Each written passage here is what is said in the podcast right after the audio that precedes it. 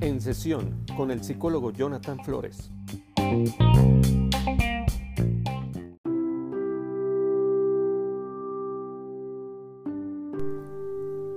Hola, ¿qué tal queridos amigos? ¿Cómo se encuentran? Espero que estén muy bien. Estoy una vez más con ustedes, eh, muy contento, muy feliz de poder hacer un episodio más en este podcast. La verdad es que vienen, justamente ya estamos a la mitad de esta, de esta segunda temporada. Eh, les agradezco mucho a la gente que, que ha dado buenos comentarios, que ha compartido los episodios y la verdad es que les agradezco muchísimo, les agradezco bastante. Y sí, justamente ya estamos a la mitad de la temporada, ¿no? Eh, son, creo que con este ya es el quinto episodio, me parece, que es el episodio número 5, y son en total 11, y de ahí vamos a descansar un poquito para grabar la temporada que viene.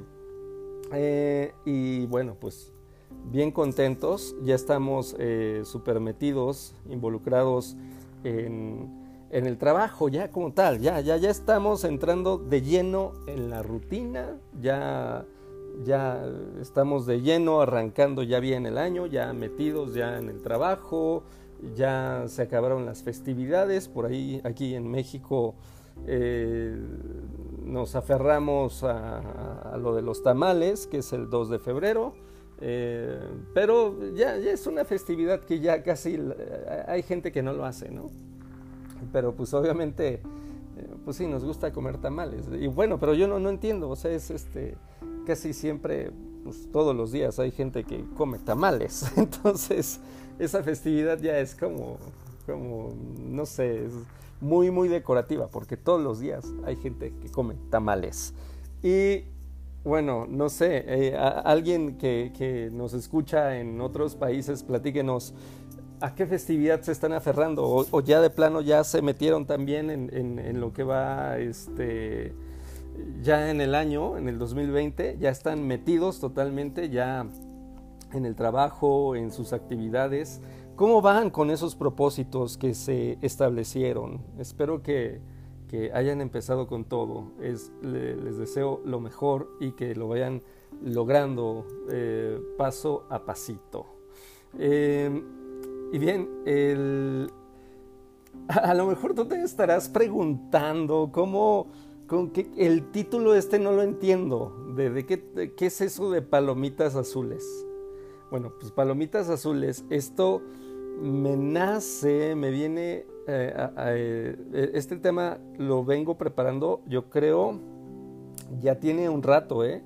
Ya tiene un rato que de repente me pongo a escribir, eh, me pongo a redactar algunas ideas que se me vienen, pero verás, con el paso del tiempo me surge una idea, pero siento que la idea queda incompleta, entonces queda ahí en la libreta, pero pero queda incompleta, como que falta algo. Y eh, de cuenta que, que, veo este rollo como de, las palomitas azules, ahorita desarrollo todo esto, pero, pero noto algo y digo, ay, ahí hay algo, ahí hay algo que quiero abordar, ahí hay algo, ahí hay algo en esta situación que estoy viendo, pero eh, sí, podría entrar por acá, podría explicarlo de esta manera, pero siento que falta algo. Siento que está incompleto. Y bueno, y, ahí quedó. Y eh, este, hace tiempo se juntó la otra pieza del rompecabezas. Estaba leyendo unos textos eh, y bueno, no, bueno, es otra pieza del rompecabezas y también hay, otras cosas. Ahora te platico. Pero hay unos textos que estoy leyendo en donde se habla de los retos de la psicología clínica actuales y, que entonces eh, algunos autores nos hablan de, de, tres retos, de tres desafíos actuales, que es la clínica del narcisismo, la clínica del silencio y la clínica del vacío. Y específicamente en torno a la clínica del silencio, dije, a ah, esto de las palomitas, ándale, va por ahí, va por ahí. Pero faltaba algo, ¿no? Faltaba algo. Entonces, eh, de repente la gente cree, eh, porque luego me lo ha comentado, de repente la gente cree que uno como psicólogo es como una especie de máquina de respuestas. O, y bueno, cada caso que uno va atendiendo en consulta termina siendo un desafío.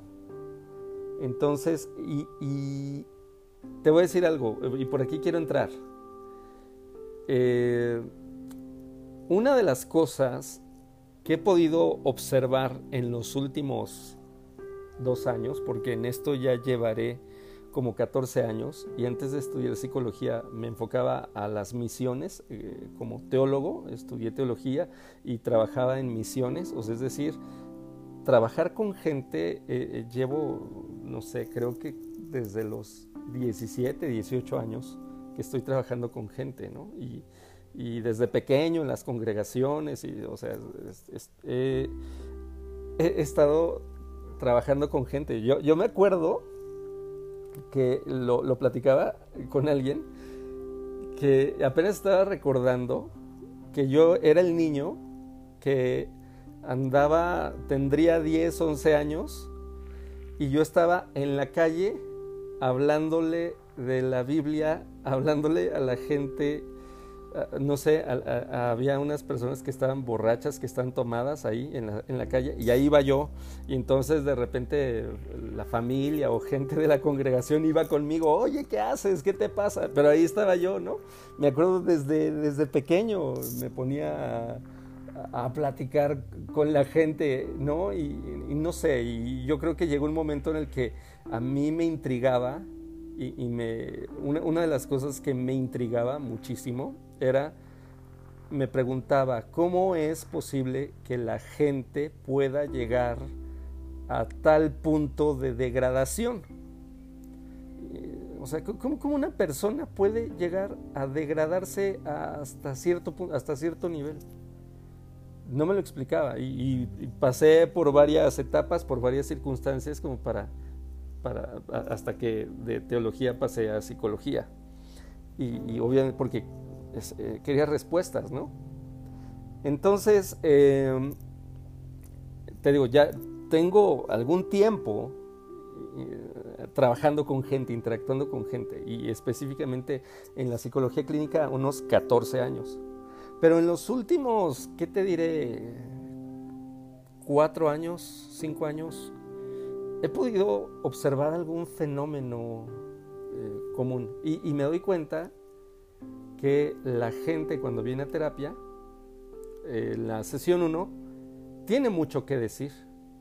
Es decir, llega con el problema a flor de piel, llega a, todo lo que da, eh, hablándome de su problema. y, a veces en la sesión 1 la persona casi no da chance a que yo pueda como retroalimentar un poco. A veces, bueno, y ahí mi papel es un poco más de hacer preguntas, Desde que la persona hable. Y, y, bueno, pero bien la persona, ya habla, ya habla, ya habla, ya habla. Eh, eh, en las siguientes sesiones, la persona habla y, sigue hablando, eh, pero ya no tanto en las siguientes sesiones, la gente se comienza a dar cuenta de que nada más habla de lo mismo, de que está diciendo en la sesión número 7 lo que dijo en la sesión número 1, en que se está repitiendo, en que no dice nada, o sea, en que dice nada, en que nada más habla de lo mismo. Y también eh, la gente se da cuenta de que ya no tiene nada que decir y, abandonan la terapia porque se dan cuenta que ya no tienen nada que decir, que nada más dicen lo mismo. y, hay gente que tiene la esperanza de, que, de acudir a terapia y que el terapeuta sea el que hable. ¿no? Entonces, y, eso es muy interesante. O a veces viene la gente y la gente no habla, o, o la gente habla pero no dice nada. La gente dice puras ambigüedades. Es bien curioso, pero el consultorio psicológico es el sitio en donde más ambigüedades se dicen. Ya la gente dice, es que las cosas se dieron, es que las cosas ya no funcionaron. Bueno, y uno pregunta, ¿qué cosas se dieron? ¿Cómo se dieron? ¿Qué no funcionó? ¿A qué cosas te refieres que no funcionó? ¿Por qué no funcionaron? Explícame bien. No, es que la regué. Bueno, la regaste. ¿Cómo la regaste? ¿Qué hiciste? Es, que eh, la gente habla ambigüedades, habla generalidades. La gente tiene un síntoma que es la pérdida de su propia palabra. La, gente hoy en día ha perdido su palabra. Y la gente habla allá afuera, fuera de un consultorio, porque imagínate, tú esperarías que el consultorio fuera, el consultorio es como una especie del templo de la palabra, porque aquí lo que nos reúne es la palabra. Pero imagínate, te estoy diciendo que la gente dice lo mismo, no habla, o cuando habla no dice nada, habla ambigüedades. Eh, o que, la persona no quiere hablar, sino quiere que el terapeuta hable. Quiere recuperar la palabra a través de la palabra del terapeuta. Pero la persona no se da cuenta de que perdió su propia palabra. Y entonces, eh, Imagínate, si esto sucede en el consultorio, que a veces llega la gente y, oye, ¿qué tal? Este, y, a ver, habla, ¿cómo estuvo tu semana? Bien. Y, la gente se calla, la gente no dice nada. Entonces, la gente ha perdido su palabra. Eh, pero eso sucede en el consultorio. Fuera del consultorio, la gente habla de series, la gente habla de política, la gente habla del chisme, la gente habla del otro, la gente habla de su pasado. O, sea, la, gente habla de otros, pero la gente ya no habla de sí misma. Es decir, la gente habla, pero puras banalidades, puras trivialidades. La gente ya no comunica. La gente perdió su propia palabra. La gente ya no dice lo que piensa, la gente ya no se expresa. Entonces, eh, y, esto es un problema. Y esto tiene que ver con la clínica del silencio. La clínica del silencio. Uno de los fenómenos, uno de los... Te voy a decir por qué este es un gran problema. Ah, esto suena como, como clínica del silencio, eh, la gente perdió su palabra. Pues si yo hablo, ¿no? Sí, pero, pero mira, me explico. Me refiero a que la gente ya no expresa sus sentimientos. La gente hace como si. La gente dice, te quiero mucho, pero esto, pero pues esto, pero no está diciendo nada. La gente dice, te amo, pero en los hechos, la violencia la violencia, el maltrato se da en el ámbito, el 70% de los casos se da en el ámbito de pareja, de gente que se dice que se ama. La violencia también se da de arriba para abajo, es decir, de, los papás hacia los niños, hacia los hijos. Y los papás dicen que aman a sus hijos. Y mucha gente sostiene que maltrata a sus hijos. Bueno, no es maltrato, que es disciplina. Dicen, pero les pegan y dicen que es por amor y que los aman. Entonces, la gente dice eso, la gente dice que ama, dice que ama.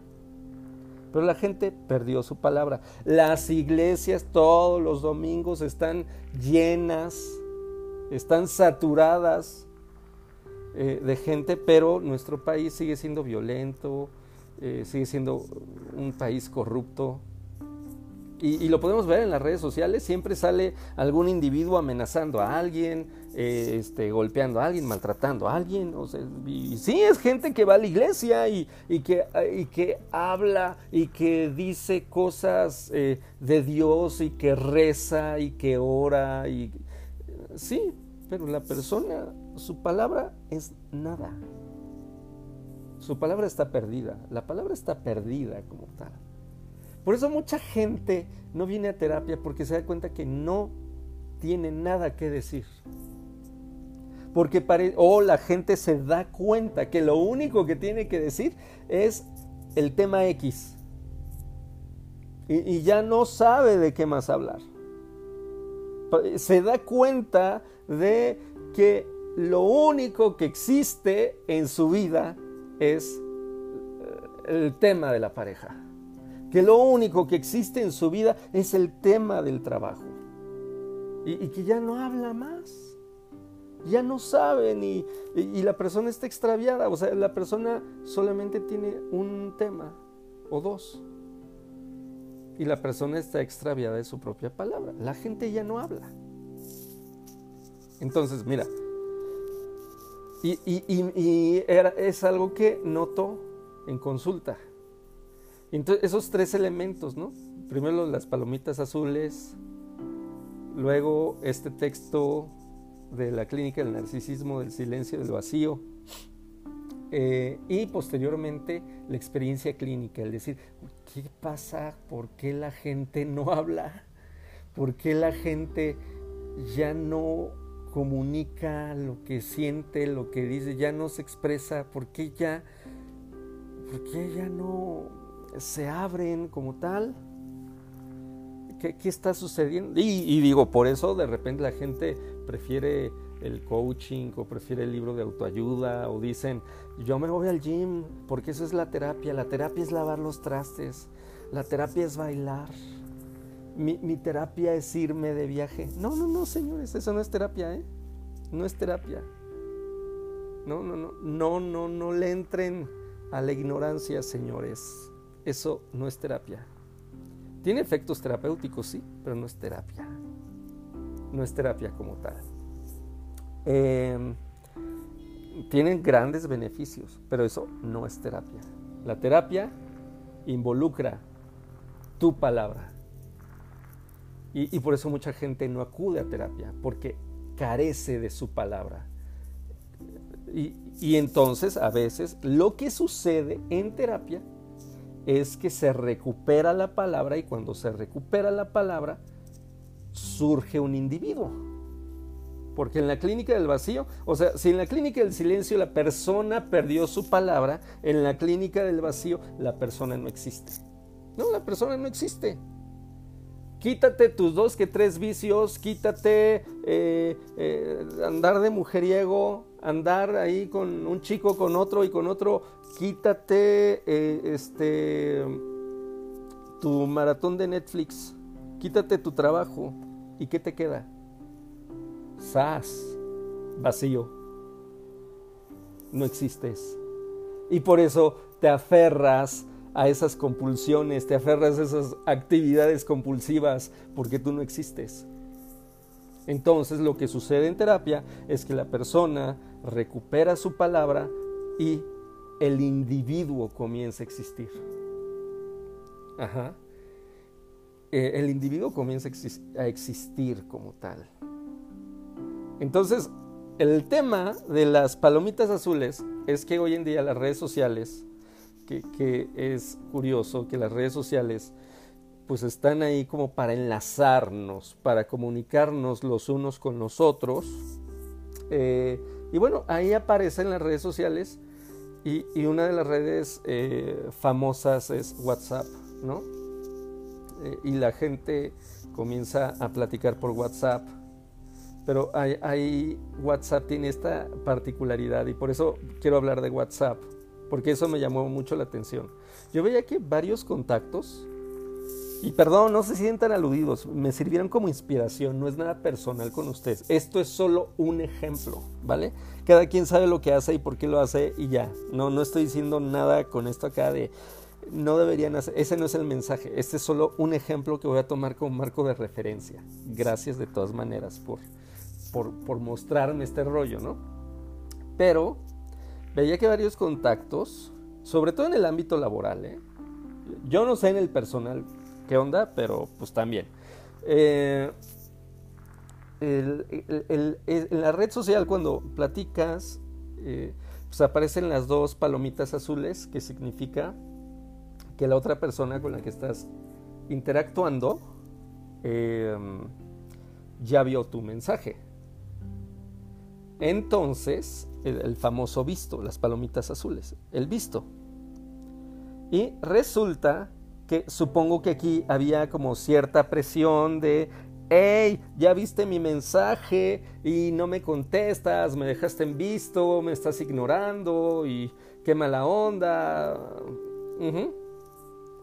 Entonces, WhatsApp desarrolló en su configuración eh, una alternativa para que tú puedas eh, cambiar y que cuando te llegue un mensaje no se activen las palomitas azules, sino estén las palomitas grises. Lo cual significa que todavía no ves el mensaje. Es decir, eh, alguien ya no te puede reclamar. O si alguien te reclama, le dice, ay, perdón, es que todavía no he visto tu mensaje, aunque ya lo hayas visto y lo hayas ignorado. ¿Ves por dónde va el rollo? O, sea, tú le puedes decir a alguien, y generalmente al jefe eh, que te está presionando, que te está diciendo, oye, ya quiero tal cosa, y eso supongo que es como una especie de mini acto de rebelión de decir, ay jefe, todavía no vi el mensaje, este, no, no lo había visto, ¿no? O sea, es como decir, quiero escapar del escrutinio y quiero escapar del control del otro del que me exige, ándale, del que me exige una respuesta. Quiero escapar de verme en la necesidad de darle una respuesta al otro, entonces pues mejor digo, pues no lo he visto, no, no lo había visto, ay, perdóname. Y hay gente que mejor se sale eh, este, de, eso, de, no solo configura sus palomitas para que ya no se vuelvan palomitas azules, sino que la gente dice, yo casi no contesto WhatsApp, ¿eh? o sea, se refugian en la fantasía. No, no, no, yo, yo me mantengo súper ocupado. No, yo, yo no contesto, yo me tardo, yo casi ignoro a todo mundo. ¿eh? Yo soy así, es decir, la gente se ha refugiado en el silencio, la gente se ha refugiado en la pérdida de su propia palabra. La gente ya no quiere hablar, la gente ya no quiere decir. La gente no quiere decir, hey, te estoy ignorando. Hey, estoy haciendo otra cosa, no sé, estoy cansado, hoy, hoy no, no voy a entregar tal cosa. La gente eh, está abandonado su propia palabra, ya no habla de cómo se siente. Es, sí, te ignoré porque, eh, o vamos, estaba en otra cosa y no te pude contestar, pero ya te contesté, o sabes que el tema que me estás diciendo no es de mi interés, gracias. Eh, o sea, es decir, hemos abandonado, eh, hemos abandonado nuestra propia capacidad de expresión, hemos abandonado nuestra propia palabra. Entonces aquí viene, eh, y por eso dije, no, pues este tema tiene que ser de las palomitas azules. Este es un ejemplo, porque hacia dónde vamos con esto? Esta es una práctica que estamos haciendo en la vida cotidiana. Pero esta, esta es una sola práctica que tenemos de nuestra vida cotidiana, porque de repente, mira, los, los papás ya no hablan con sus hijos y las parejas ya no hablan.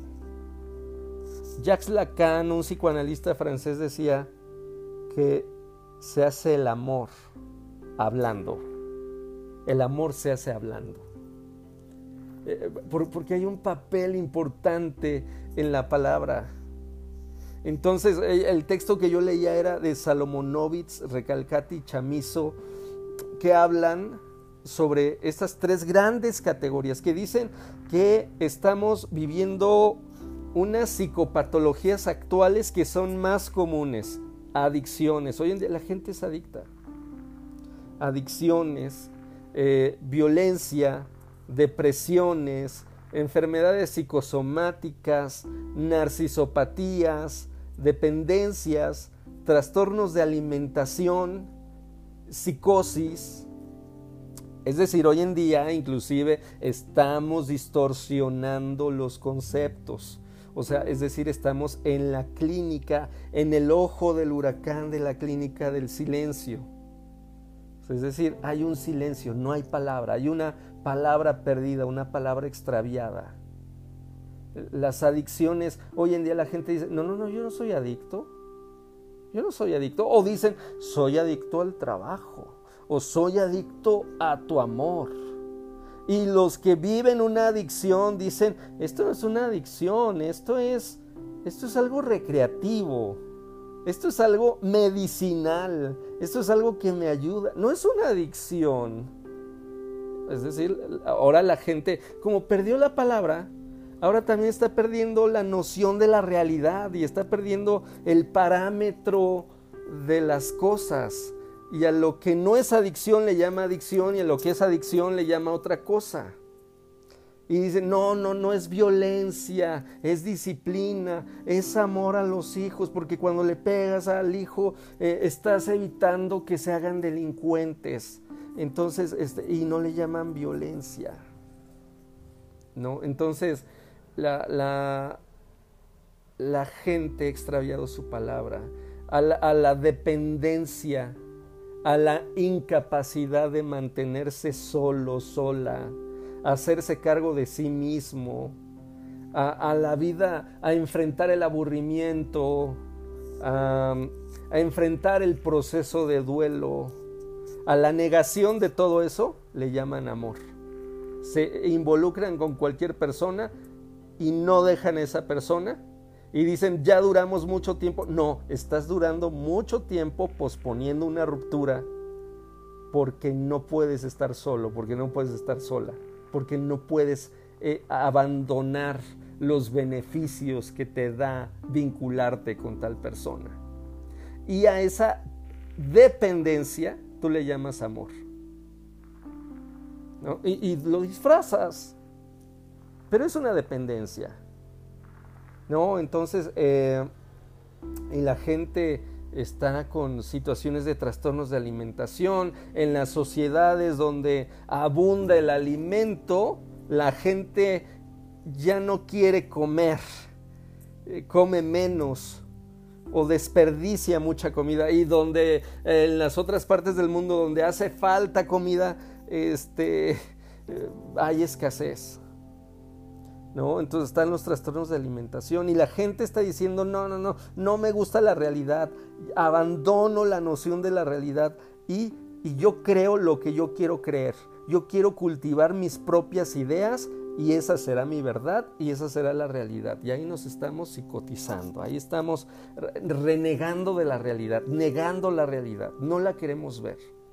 Y por eso nos refugiamos en el silencio nos refugiamos en el silencio la persona perdió su palabra. Mira, decía Lacan, este psicoanalista francés, Jacques Lacan, que el inconsciente se estructura en forma de lenguaje. Es decir, la palabra es el puente, es el vehículo que te sirve para vaciar tu psiquismo. Es, es lo que, o sea, todo lo que está en tu cabeza lo puedes descargar en forma de una palabra, en forma de una lamentación, en forma de un reclamo, en forma de una queja, en forma de una angustia, en forma de música, en forma de una metáfora. es decir, toda la estructura psíquica, la estructura mental tú la puedes descargar en la palabra. La palabra, es decir, gracias a tu palabra, gracias a tu discurso, es que tú te puedes dar cuenta de lo que está sucediendo allá arriba en tu cabeza. Gracias. Por eso el, el usuario, el paciente, el cliente, como le quieras llamar, viene a consulta a hablar, a recuperar su palabra, a, a conocerse. Pero ¿cómo se va a conocer? Hablando. Porque cuando habla, se escucha. Cuando habla, se escucha. Y entonces se comienza a escuchar y se comienza a percatar de, todo lo que está contenido ahí. Y ahí hay una devolución de la palabra. ¿No? El, analista le hace una devolución de la palabra y entonces el analizante eh, se comienza a dar cuenta de todo lo que lleva adentro. Pero ¿qué sucede con la persona que ha abandonado y que ha perdido su palabra? Es una persona que se ha extraviado, que se desconoce, que es una analfabeta psíquica, que no sabe, no tiene ni la más remota idea de lo que le está sucediendo en su vida mental. Y así se anda casando, y así anda teniendo hijos, y así anda dirigiendo proyectos y empresas, y así anda gastando dinero, así anda tomando decisiones, extraviado de sí mismo. Y por eso eh, las familias tan disfuncionales, por eso las relaciones de pareja tan nocivas, tan violentas, por eso nuestra relación, nuestra interacción con la comida termina siendo como, como si estuviéramos comiendo veneno. La gente le teme a comer. Dice, ay, siento que estoy comiendo veneno, siento que, ay, no, qué horror. Y, y la gente termina siendo también muy quisquillosa con su alimentación. Es, decir, la, gente vive extraviada, la gente no sabe por qué, por, por, qué no dejo de tomar, por, por qué si yo digo que amo a mi pareja, ¿por qué le hago daño? ¿Por qué si yo digo que quiero ser un buen papá, ¿por qué no me dedico a mis hijos? ¿Por, ¿Por, qué me llama tanto la atención estar embobado con Netflix? ¿Por qué estoy perdido en los memes? ¿Por qué ya no puedo disfrutar la compañía del otro? Ya no e-, es, tan incómodo saber que ya no tenemos nada que decir. Qué terrible es poder llegar a mi consulta. Qué angustiante es tratar de, de encontrar mi palabra, mi discurso. Sesión tras sesión, semana tras semana, llegar y decir, ¿y ahora de qué hablo? es decir, me he empobrecido. Me doy cuenta que estoy empobrecido existencialmente. Y, y que puedo ser especialista en la vida de los demás, porque eso sí, con las redes sociales nos damos cuenta que opinamos de todo, sabemos de todo pero somos ignorantes de nosotros mismos. ¿Qué le vas a decir a tu pareja? ¿Qué le vas a decir a tu hijo? ¿Qué tienes que decirte a ti mismo? Vivimos en esa época, en la época de la apariencia, en la época en donde te digo que te quiero mucho, pero no, no, no sé qué te estoy diciendo. La época en donde las grandes ambigüedades, hay dos grandes ambigüedades o hasta tres. Tres grandes ambigüedades. La gente habla de Dios, la gente habla del amor y la gente habla de la felicidad. Son ambigüedades. Habla de Dios sin saber de qué habla. Habla de la espiritualidad sin saber de qué se trata lo espiritual. Lo confunde, piensa que lo espiritual es ser religioso, es estar encerrado en una congregación, hacer rituales, eh, dar dinero, piensa que eso es, eso es eh, ser espiritual. No, eso es ser religioso. Ser espiritual es lo que sucede fuera de un templo. Y más allá de un templo. Y más allá de rituales. Más allá de eso. Eso es ser espiritual. Pero la gente no sabe de qué habla cuando habla de Dios. La gente no sabe de qué habla cuando habla del amor. Dice que es un sentimiento, dice que, es bonito, dice, es que siento algo, algo bien especial por ti. Bueno, define ese algo, algo qué, algo qué, cómo. Defínelo. Y por eso la gente que sabe del amor escribe poesía, música, hace arte, porque hay situaciones que rebasan tus palabras o que exigen muchas palabras, que exigen tus palabras. Pero entonces llegas y a tu pareja le dices, te voy a dedicar una canción. No, no, no, no, escríbele algo. Dile tú algo. Está bien, sí, hay canciones muy bonitas para dedicar, pero también, pero también descarga algo de tu psiquismo para intercambiar con el otro. Exígete, esfuérzate. pero la gente no sabe de qué habla cuando habla del amor y la gente no sabe de qué habla cuando habla de la felicidad y dice yo quiero ser feliz y, colocan la, la, la la felicidad es el motor, la parte más fundamental, la parte más importante de la vida de cada persona, porque la persona dice, yo quiero ser feliz. Pero no saben qué es la felicidad o de qué rayos se trata la felicidad. La, la gente está extraviada, ha perdido su palabra. Y ese es un gran problema, amigos. Porque la gente sabe quejarse. E, es curioso, la gente se apasiona con el fútbol, la gente se apasiona con la política, se apasiona con la religión, se enoja en las redes sociales, se enfurece en las redes sociales y parece que algo de su estructura psíquica sale pero no a través de su propia palabra, no a través de su discurso. Se enoja con figuras imaginarias, con gente que ni conoce.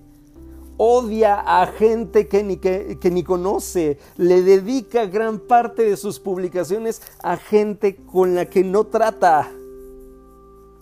Y hay gente que se desvive por sus ídolos, que se desvive y, que, y que le da un gran amor a gente con la que no interactúa. A tu artista favorito, eh, a, tu cantante favorito, a tu actor favorito. Le admiras y, y, eso tiene que ver con una pérdida de la palabra. La clínica del silencio. Y, pues la gente lo que dice es, estoy cansado, estoy angustiado, ya no aguanto el trabajo, estoy endeudado, eh, estoy enfermo, me duele la cabeza, me duele el estómago, tengo colitis, me siento mal, no sé ni por qué. Llega la gente, y es común que la gente llegue a consulta y diga, me siento mal y no sé por qué. Hay algo que no sé definir. Me siento mal. Eh, amo a mi pareja, pero no sé, algo, algo falta. No, no sé por qué estamos mal. Sí, tengo muchos motivos para estar feliz, pero no sé por qué no estoy feliz. La gente se ha extraviado. Amigo, amiga, encuentra tu propia palabra. Ese es el desafío, encuentra tu propia palabra. Expresa lo que sientes. Mira, si te sirve aprender a, no sé, como recurso, como herramienta, no nada más en esto, sino como ejemplo, el decir, pues sí, voy, voy a volver a configurar mi WhatsApp con las palomitas azules. Vale, está bien, lo puedes hacer. Pero necesitas aprender a decir no. Eh, mira, gracias, no voy a contestar este mensaje, no te voy a contestar. Eh, ahorita todavía no lo tengo, estoy realizando tal cosa. Eh, aprende a decir lo que sientes. Ahora también, ¿eh? Aprende a regular lo que hay en tu cabeza. Porque, porque muchas veces estamos cargando con un montón de frustraciones, fracasos, complejos y, lo que sale de nuestra boca, las palabras que salen son un, montón de situaciones amargas, de rencor, de resentimiento. Y entonces andamos lastimando a medio mundo. Y por eso la gente dice, pues ya no digo nada, porque todo lo que digo, pues este, nada más lastimo a la gente. No. Haz un esfuerzo por regularte, por adquirir sabiduría, por adquirir prudencia. Aprende a hablar, porque cuando aprendes a hablar también aprendes a callar. Si requieres apoyo psicológico, échame un telefonazo al 5882 9513 y también contáctame por las redes sociales. Eh, acuérdate que doy terapia en línea, y creo que es un buen momento para recuperar tu palabra para que cuando pronuncies te amo suceda una verdadera transformación. Decía Eric Fromm que cuando nosotros, cuando hay una conversación, existe una oportunidad. Cuando hay una conversación, una persona expone una parte de su psiquismo y la otra persona expone otra parte de su psiquismo, la comparten y entonces sucede una transformación. Si no hay transformación, no hubo conversación. Después de una conversación terminamos afectados por el, por el otro, positiva o negativamente. Terminamos afectados por el otro cuando hay una conversación. Terminamos transformados. No somos los mismos. Esa es la importancia de tu palabra. Con tu palabra creas o destruyes. Espero que tengas un excelente día. Te mando un fuerte abrazo. Nos vemos pronto.